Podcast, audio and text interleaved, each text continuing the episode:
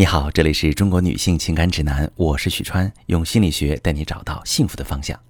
你是怎么看待你老公社交圈里面的异性呢？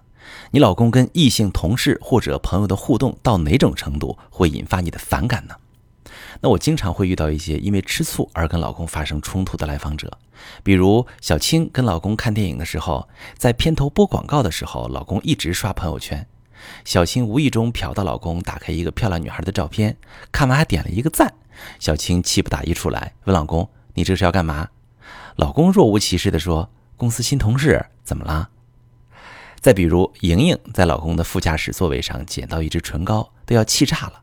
老公却理所当然地说：“这是部门新同事昨天搭便车落下的，我明天还给他。”对于类似的情况，可能大家也会有不同的观点。有人觉得妻子算是在吃飞醋了，确实没必要上纲上线；也有人觉得已婚男人日常社交就该有分寸感，不然就是对妻子的不尊重。我记得之前听到过这么一句话，说真正爱你的人懂得和其他异性保持距离。这句话乍一听完全没毛病，但是仔细一想会有一个漏洞，就是每个人对距离的解读都是各不相同的。就拿同事搭便车这件事儿来讲。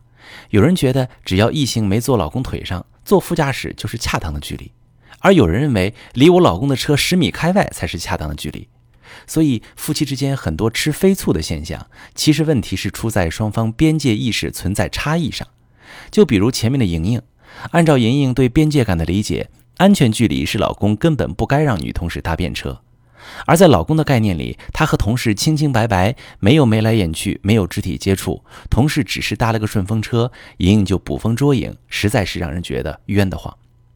所以，在我看来，除非丈夫跟妻子的边界意识是统一的，否则去争辩和异性的哪种距离算是对妻子不够爱、不尊重，是没有实际意义的。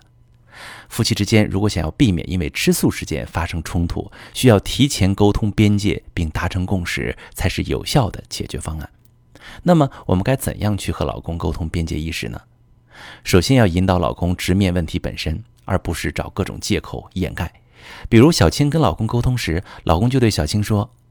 我给异性的朋友圈点赞，你就吃醋，还是说明你缺乏自信？这不是我的问题。”这种观念实际上是错误的。一个人的边界感在哪里，跟有没有自信无关，也绝对不是边界越宽泛的人就等于越有自信。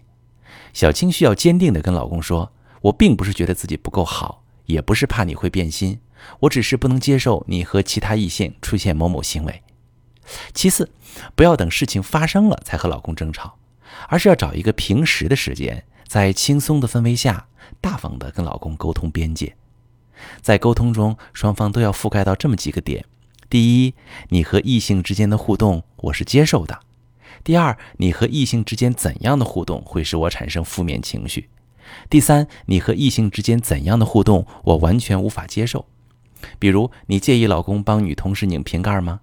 你介意老公跟称兄道弟的女性朋友勾肩搭背吗？你介意老公在下班时间和女同事聊工作以外的话题吗？类似这些场景都需要设想到，并给出确切的答案。同时，也要去了解老公的边界，比如老公是否介意你和男性领导单独出差，老公是否介意你交男闺蜜，老公是否介意你在没有他陪同的时候出入酒吧、夜店这类娱乐场所。另外，在边界意识的沟通上，你要做好长期沟通的准备，因为如果夫妻双方边界感差异很大。从互相了解到彼此认同，再到真正达成共识，是需要时间的。从彼此开始了解哪些行为是对方不喜欢的或者不允许的，到彼此愿意遵守对方立下的规矩，也需要一个磨合的过程，才能最终实现真正意义上的理解和融合。边界意识看起来是生活中沟通的细节，但经常因为这些问题而跟对象产生矛盾，就会特别伤感情。还有的时候啊，女性太大意，也容易忽略伴侣婚外情的苗头。如果你遇到无法跟伴侣沟通这个问题，或者两个人的感情已经开始冷淡，你可以把你的情况发私信详细跟我说说，我来教你怎么处理。我是许川，如果你正在经历感情问题、婚姻危机，可以点我的头像，把你的问题发私信告诉我，我来帮你解决。如果你的朋友有感情问题、婚姻危机，把我的节目发给他，我们一起帮助他。喜欢我的节目就订阅我、关注我，我们一起做更好的自己。